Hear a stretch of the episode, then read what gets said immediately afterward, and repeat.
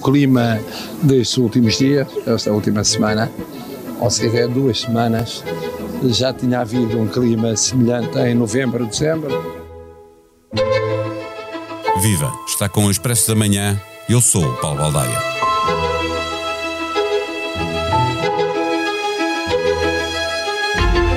Marcelo deixou ficar muito claro, por muito mal que tudo isto pareça, entendendo tudo isto como aquilo que já se ouviu na Comissão de Inquérito Parlamentar à gestão da TAP, por muito mal que pareça, é sempre possível ficar pior. Não há uma alternativa política maioritária, eleições antecipadas deixariam o país num pântano político que só iria contribuir para complicar ainda mais a crise financeira e social. Costa aproveitou uma viagem à Coreia do Sul para dizer na partida aquilo que lhe dava mais jeito que fosse dito. O e-mail de resposta à CEO da TAP sobre a alteração de um voo de Maputo é de facto o caso mais grave, mas o país esperava que o Primeiro-Ministro, secretário-geral do Partido Socialista, também dissesse o que pensava sobre a reunião que o seu governo e o seu partido fizeram com Christine Urmier Weidner para preparar a inquirição da oposição no dia seguinte. O que Costa não deixou de aproveitar foi a oportunidade para mandar mais uma bicada em Pedro Nuno Santos, que há muito devia ter libertado Diogo Mendes. Neste episódio, conversamos com Rita Diniz, a jornalista do Expresso, que acompanha a atividade política do governo e do PS. O Expresso da Manhã tem o patrocínio do BPI, eleito o melhor private banking doméstico em Portugal pela revista Euromoney nos Euromoney Global Private Banking Awards 2023. Ser o melhor private banking é um orgulho. Ser o seu banco é uma honra. Este prémio é da exclusiva responsabilidade da entidade que o atribuiu. Banco BPI SA registado junto do Banco de Portugal sob o número 10. Viva Rita Diniz. Hugo Mendes começou no governo pela linha socrática, primeiro com Maria de Lourdes Rodrigues, depois com José Almeida Ribeiro. Dá para perceber como é que ele deu este salto para o Pedro Nunismo? Terá sido uma casualidade que correu bem, no sentido da relação entre os dois? Uh, sim, o que me parece é que uh, Hugo Mendes fez sempre um currículo muito nos bastidores. Aliás, o perfil dele aponta muito para aí. Um, vem do Isqueté, em e, e, sabemos muito bem que há um, um, grupo de socialistas ligados ao Isqueté uh, muito debaixo da alçada de Maria Lourdes Rodrigues, foi assim que ele começou, uh, também com Mariana Vieira da Silva, vinham os dois assim do mesmo, do mesmo grupo, foram fazendo caminho uh, nos gabinetes, incluindo. Um, na própria campanha de António Costa em 2015, uh, Hugo Mendes andava muito presente na, na, preparação dessa mesma campanha, na preparação de, de, de, de do tipo, dos discursos, ou não, não sei se dos discursos, mas pelo menos de, algumas matérias, de alguns dossiês que António Costa tinha em mãos nessa altura sensível de campanha eleitoral. Portanto, ele andava nos bastidores socialistas já há muito tempo. Acaba por ir para o gabinete de Pedro Nuno Santos nesse mesmo ano, em 2015, quando o PS acaba por não ganhando as eleições forma governo e faz a preparação da geringonça. O Hugo Mendes andava também nessa preparação das reuniões da geringonça, uh, segundo, segundo sabemos. Uh, isto tudo nos bastidores. Uh, também andava pelo Parlamento enquanto assessor de, de, da Comissão Parlamentar de Orçamento e Finanças, portanto, as relações foram-se estabelecendo a algures no tempo. Mas isso coloca, diria, longe de Pedro Nuno Santos, não é? Parece ali quase por acaso. Ou seja, quando pensamos em Mariana Vieira da Silva, sim, sim. na própria Maria Lourdes Rodrigues ou até Pedro Adão e Silva, que também é ex-que estão muito longe sim, de ser da linha de Pedro Nuno Santos, uh, é? Sim, sim. Por isso, uh, sinceramente, não sei responder a essa pergunta como é que se dá o clique. O, o certo é que acontece. Uh, eu, eu, eu penso que nessa campanha de 2015 da, da Jeringonça, em que Pedro Nuno era uma pessoa muito importante e muito ligada a António Costa nessa mesma campanha, foi ele que foi o pivô das negociações para a formação da Jeringonça, e aí terá sido a altura em que os dois se conheceram melhor e, e fizeram parelha para depois para Hugo Mendes vir a integrar o, a Secretaria de Estado dos Assuntos Parlamentares, onde estava Pedro Nuno Santos. Hugo Mendes foi para uh, o gabinete nessa altura. E de lá para cá, mantiveram-se sempre a trabalhar juntos, portanto, quando Pedro Nuno Santos passa para o Ministério das Infraestruturas, uh, Hugo Mendes também vai um, e, e, acaba por chegar, por deixar os bastidores e passar para a linha da frente do Executivo quando se torna Secretário de Estado uh, das Comunicações primeiro e das Infraestruturas depois, neste último governo. Nesse caso das infraestruturas, acontece que Pedro Nuno Santos perdeu uma secretaria onde estava o Hugo Mendes, ficou com, com uma secretaria, mas ele preferiu sacrificar Jorge Delgado, que estava nas infraestruturas, e dar essa pasta a Hugo Mendes. Era a nota que faltava para que se percebesse que Hugo Mendes tinha transformado no braço direito de Pedro Nuno na, na ação governativa?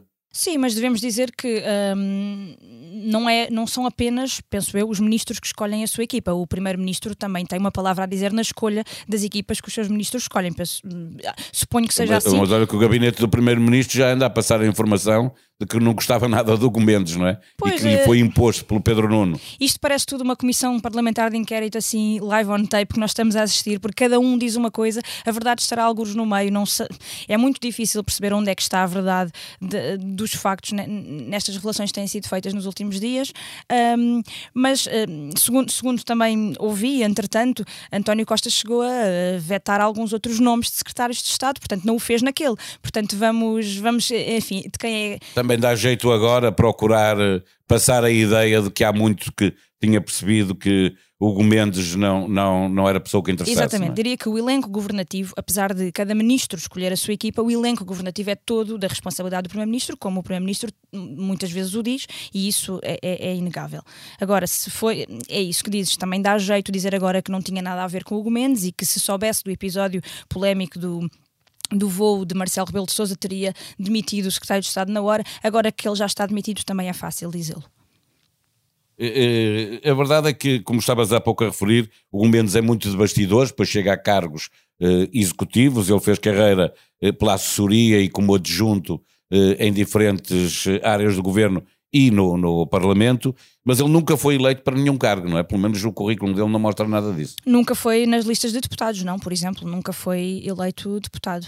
Uh, por isso é o percurso dele é mesmo de bastidores. Aliás, a formação dele é em sociologia no ISCTE, ele é professor universitário, penso eu. Uh, portanto, o perfil dele é muito esse de bastidores, de homem de mão, de Aliás, há outra, outra característica que lhe apontam muito que é a ideia de, de, de cérebro, a ideia de inteligência, a ideia de, de muita preparação dos dossiês, que estuda uh, muito bem, e o homem do Excel, também diria assim.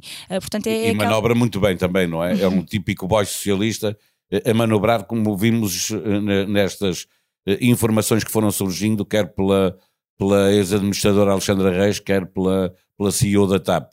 Esteve permanentemente a manobrar na relação do governo e do Partido Socialista com a TAP.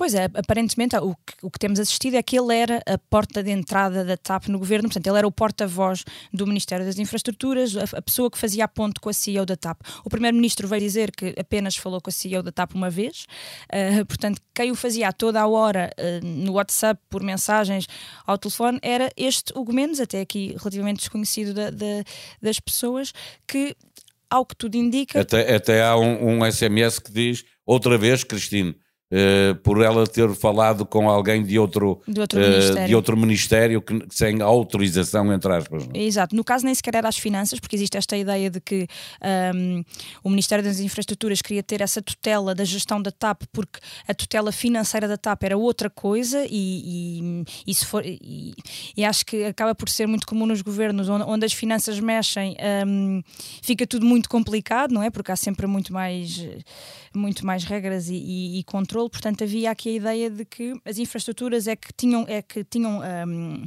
é que eram o porta-voz do governo junto da TAP. Uh, portanto, o Gomendes fazia esse papel, mandatado por Pedro Nuno Santos, que era o ministro com a tutela, o Gomendes era o secretário de Estado que aparentemente tinha essa, essa pasta muito nas suas mãos, porque era ele que falava a toda a hora com a, com a CEO, com a CEO da TAP.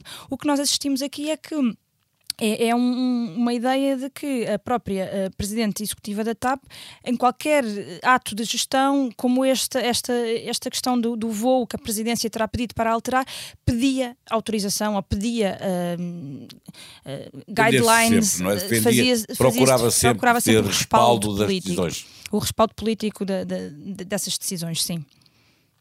Com a ida de Manuel Beja à comissão de inquérito, devemos esperar que Hugo Mendes seja novamente o bombo da festa?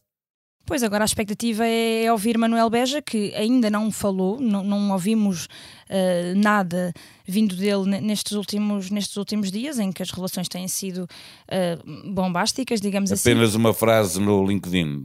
Pronto, uh, mas, mas agora a expectativa é essa, vamos ver o que é que, o que, é que também vem dizer, porque o, o que, a ideia que passa é que a comissão de inquérito vai ser sempre assim. Cada um uh, vai dizer a sua verdade, vai dizer a sua, a sua versão dos factos e apontar para todos os outros. Uh, chegará a vez também de Pedro Nuno Santos o fazer, de um, Fernando Medina dar a sua versão, João Galamba, eventualmente, que herdou essa pesada pasta e que também já está envolvido por causa da da chamada reunião secreta de preparação da primeira audição da CEO da TAP também irá falar, portanto cada um vai... Coisa que o Primeiro-Ministro não quis comentar, não é? Essa, essa parte ele não quis dizer nada, não é? Pronto, é, lá está, é muito fácil falar de um governante já demitido e não falar do que está atualmente, atualmente em funções. O Gomes será de fazer uma longa travessia do deserto para voltar a ter carreira política, se é que algum dia vai voltar a tê-la, porque eh, obviamente é muito difícil. E Pedro Nuno Santos começa a ir pelo mesmo caminho, na tua opinião? Sim, é muito difícil. É, é, inegável que Pedro Nuno Santos sai fragilizado disto tudo, já estava, não é? Já estava hiper fragilizado quando saiu, mas havia a ideia de que ele teria tempo uh, para se reabilitar, para reestruturar a sua imagem. Fez um, um, uns meses sabáticos de silêncio para ver se a poeira assentava. A poeira não só não assentou, como agitou ainda mais com esta comissão de inquérito, o que já era também expectável, porque ele sabia perfeitamente que a comissão de inquérito ia vasculhar nisto tudo. Uh, ele falará no seu tempo na comissão de inquérito, depois um, irá para o Parlamento um, no verão, vai assumir o seu lugar de deputado e em setembro inicia uh, o seu percurso na televisão, no comentário televisivo ele terá que fazer esse caminho. Na SIC, na SIC. só para lembrar quem nos ouve, é na SIC. Exatamente. Ele, ele, ele fará esse caminho de reabilitação, uh, mas é inegável que ele está ainda mais fragilizado agora do que estava quando, quando saiu do governo, porque a imagem que ele quer passar dele próprio é esta ideia de, de fazedor, de, de pessoa que vai contra tudo e todos para um, levar adiante aquilo em que acredita. Ele tem aqui em seu. Não, não sei se do seu lado, mas uh, Carlos César um, fez, o presidente do PS fez uma publicação no Facebook onde acaba por sair em defesa, eu diria assim, de Pedro Nuno Santos, colando aos resultados positivos ao lucro que a TAP deu uh, este ano e que só era expectável vir a dar daqui a, a, alguns anos. Portanto, ele terá este lado positivo que uh, não esconde todos os outros lados negativos, que é esta gestão política da ainda TAP. Há, ainda há outra parte para o Partido Socialista, não é? Que é quando na Comissão se começar a discutir a privatização e a capitalização feita com o dinheiro da Airbus. Portanto, ainda vai chover ainda vai andar de um lado para o outro, ainda, ainda, de alguma maneira. Ainda vai haver muita, ainda vai haver muita coisa e, tam, e, e, e, também há outra coisa que é, vamos ver como é que esta história chega ao fim, como é que é feita a privatização da TAP. Isso poderá ou não um, salvar ou não a pele de Pedro Nuno Santos. Veremos como é que este, este episódio termina. No Brasil, há uma terra indígena maior do que Portugal, onde as águas foram envenenadas e as crianças estão a morrer. Ouça o líder Yanomami no mais recente episódio de O Mundo a Seus Pés com Manuela Goxa Soares.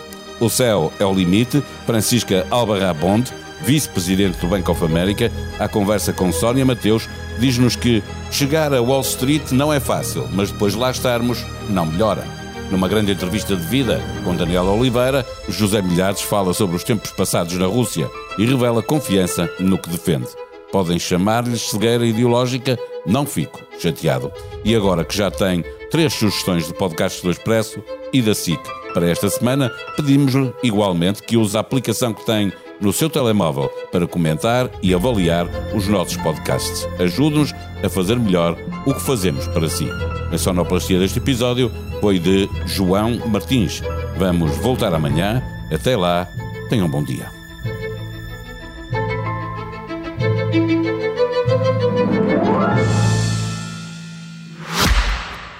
O Expresso da Manhã tem o patrocínio do BPI, eleito o melhor private banking doméstico em Portugal pela revista Euromoney nos Euromoney Global Private Banking Awards 2023.